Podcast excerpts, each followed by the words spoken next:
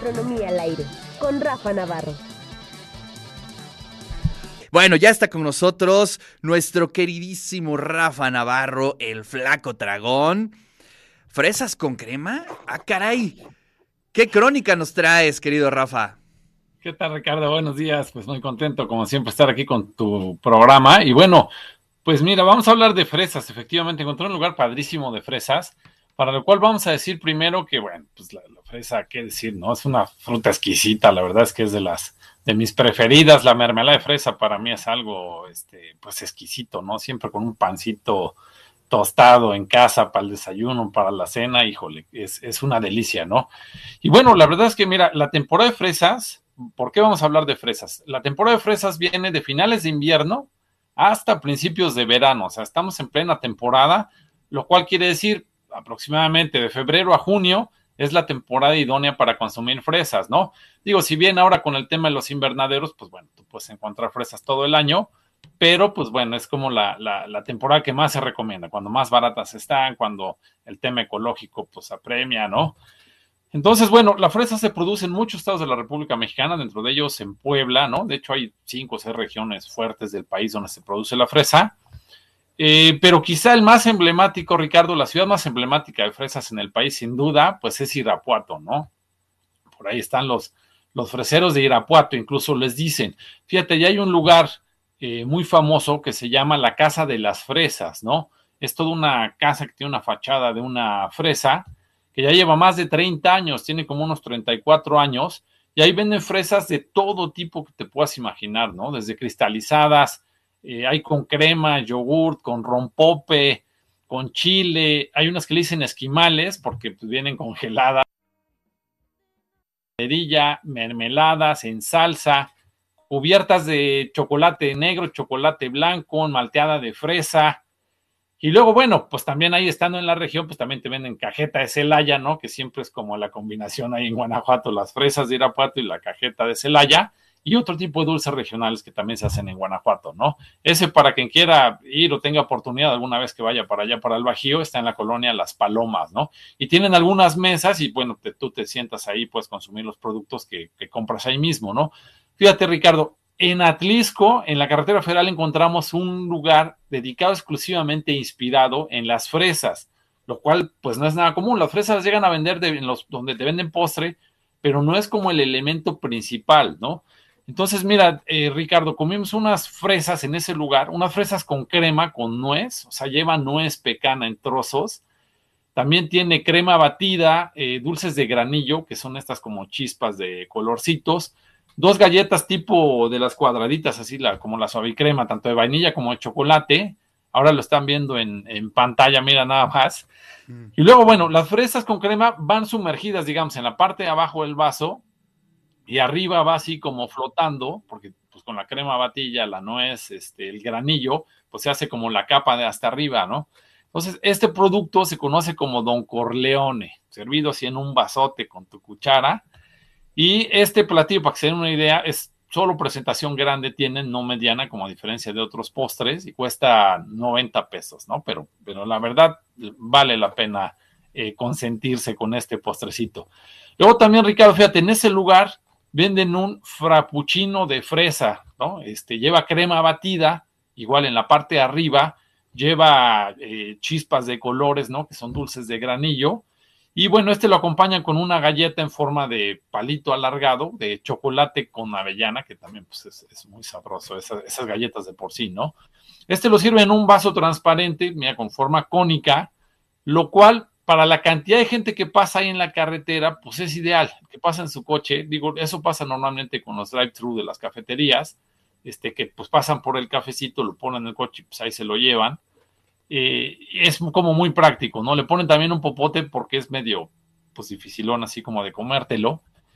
Y eh, insisto, para cuando vayan a Atlisco o vengan regresando, pues incluso pasas y, y para llevar ahí te lo vas echando, ¿no?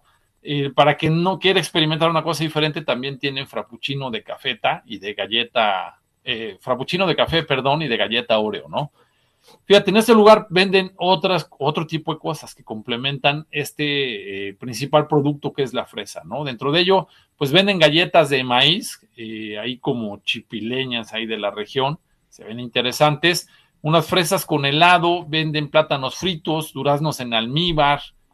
Eh, si quieres algo de comer, tienen nuggets, banderillas, papas a la francesa, hacen cheesecake, flan. Es ideal también como para tomar el café, pasar una buena tarde ahí. Y luego, bueno, venden muchos tipos de café inspirados en nombres de personajes de la película El Padrino, que es esta película famosísima de Francis Ford Coppola. Eh, tienen el Vito Corleone, el Santino Sony, el Michael, el Fredo, etcétera, etcétera. Ahí están viendo, eh, pues, la fachada de, No hay pierde, es un lugar que luego, luego lo ves pintado blanco con rosa. Esta es la fachada, mi rey, fresas con crema. Era una especie de, como de pequeña hacienda de rancho, que lo convirtieron, fíjate, es una es gente de la Ciudad de México, me estaban contando, que se vinieron para acá, tienen una, parte de su invernadero y pusieron este proyecto, ¿no? Está en el kilómetro 24.5 de la carretera federal de Atlisco, Puebla, ¿no? Y luego, fíjate, es una combinación de un lugar de productos de fresas con crema y la otra parte, digamos, en fusión es una cafetería inspirada en el padrino, que se llama el padrino, ¿no?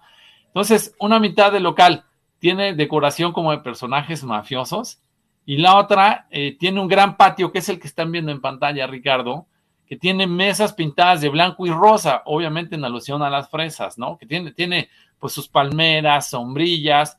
Mira nada más, Ricardo, ahí hasta me atreví a quitarme los zapatos, porque en un sillón. Qué buena foto, ¿eh? En una tarde deliciosa de, sí, no, no, la verdad es que vale la pena, ¿eh? Mira, mira nada más qué tarde de Atlisco y más con este clima que se pone ya espectacular. Qué maravilla. primeras tres semanas de marzo, que son una maravilla, ¿no? Pero además, Ricardo, ahí fíjate, es un lugar curioso. Te prestan una mesa de billar. Órale, te puedes poner ahí a darle. No te cobra nada, ¿eh? Tiene una mesa de ping-pong. Yo les pregunto cuándo fue la última vez que, se echaron un buen ping-pong. Tiene música animada. A los niños tienen una, una máquina de palomitas y les regalan palomitas ahí como, como detalle especial. A nosotros nos regalaron dos vasos de la marca, ¿no? Como que están promoviendo. Entonces, es un lugar, Ricardo, es como una isla en medio de la carretera federal Atlisco, que no te imaginas, pero es un lugar padrísimo para cuando vayan a Atlisco, regresen, este, dense su vuelta. Además, es un lugar ahí medio. Oye, ¿nos puedes repetir la ubicación y el nombre, este, Rafa? Sí, sí, claro. Se llama Mi Rey Fresas con Crema. Ese es el, o sea, está pintada la fachada. Es blanca con rosa, no hay pierde. O sea, tú cuando tú vas de dirección Puebla-Atlisco, está del lado derecho, ¿no? Kilómetro 24.5 y bueno, eso es lo que me encontré, Ricardo, un lugar de fresas, específicamente en Puebla. No sé si hay otro en el estado, seguiré investigando, pero eh, dedicado a esta fruta que es pues deliciosa, ¿no? Un, proyecto muy curioso. En una parte tienen, por ejemplo, una sala con pieles y dos, tres cuadros así como de mafiosos, y en la otra está la terraza dedicada a las fresas. Fíjate, tiene una fuentecita con una virgen y tienen unas como fresas flotando ahí con la virgencita.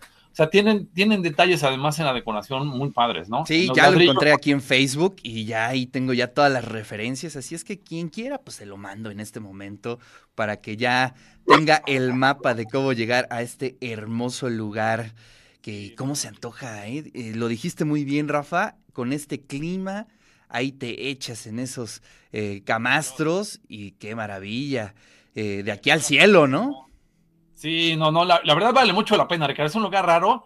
Este, lo había guardado así como para, para una ocasión especial. Ya estamos en plena temporada de, de, pues de comer fresas.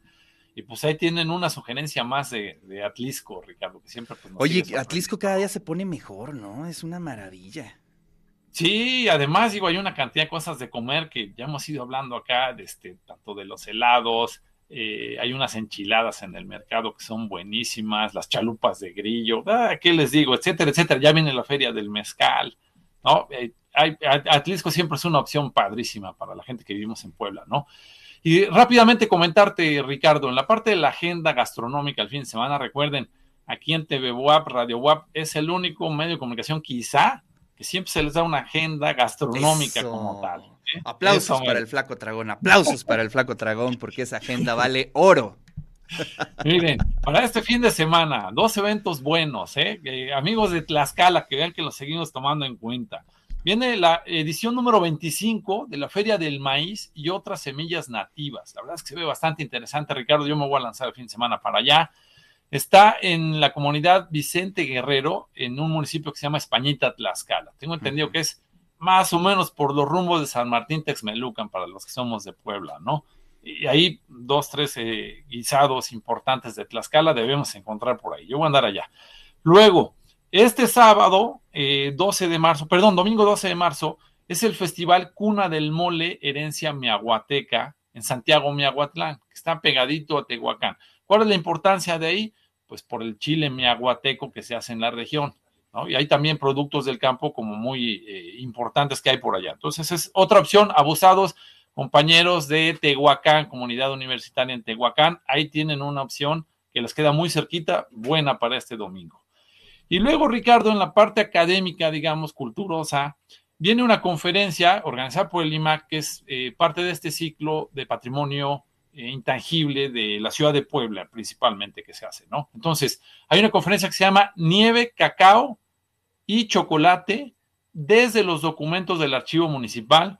La va a impartir Lilia Martínez, quien es una conocedora de esos temas gastronómicos de investigación desde hace muchísimos años. Y bueno, esta va a ser el miércoles 15 de marzo. Fíjate, Ricardo, la nieve, algunas me contó mi hermano que estuvo leyendo una tesis en el cual la nieve fue la primera concesión que se dio, no recuerdo si en México o en toda América, como para ya comercializar la nieve ya como una, pues como un producto del día a día. ¿Por qué? Porque traían la nieve del volcán Popocatépetl. Fíjate, es de esas cosas que pues no nos imaginamos que Puebla tiene este legado tan importante en la parte de la historia, ¿no? Y bueno, luego la parte del cacao el chocolate, pues en los conventos y todo, yo ya me estoy saboreando esta conferencia, Ricardo, para el próximo 15 de marzo, para que lo agenden también, bastante prometedora. Va a ser ahí en el archivo municipal, en el pasaje del ayuntamiento, ahí digamos pegadito al zócalo. Entran al pasaje del ayuntamiento, ahí hay unas escaleras y llegan al, archivo municipal, Ricardo. Oye, pues qué maravilla, ¿eh? Vaya que si hay actividades y eso me da muchísimo gusto. La oferta crece y crece porque pues obviamente hay mucho interés por parte de la gente. Eh, todos los que amamos la comida, querido Rafa, pues te agradecemos mucho que nos hagas esta agenda para el fin de semana. Te mando un fuerte abrazo. Muchas gracias.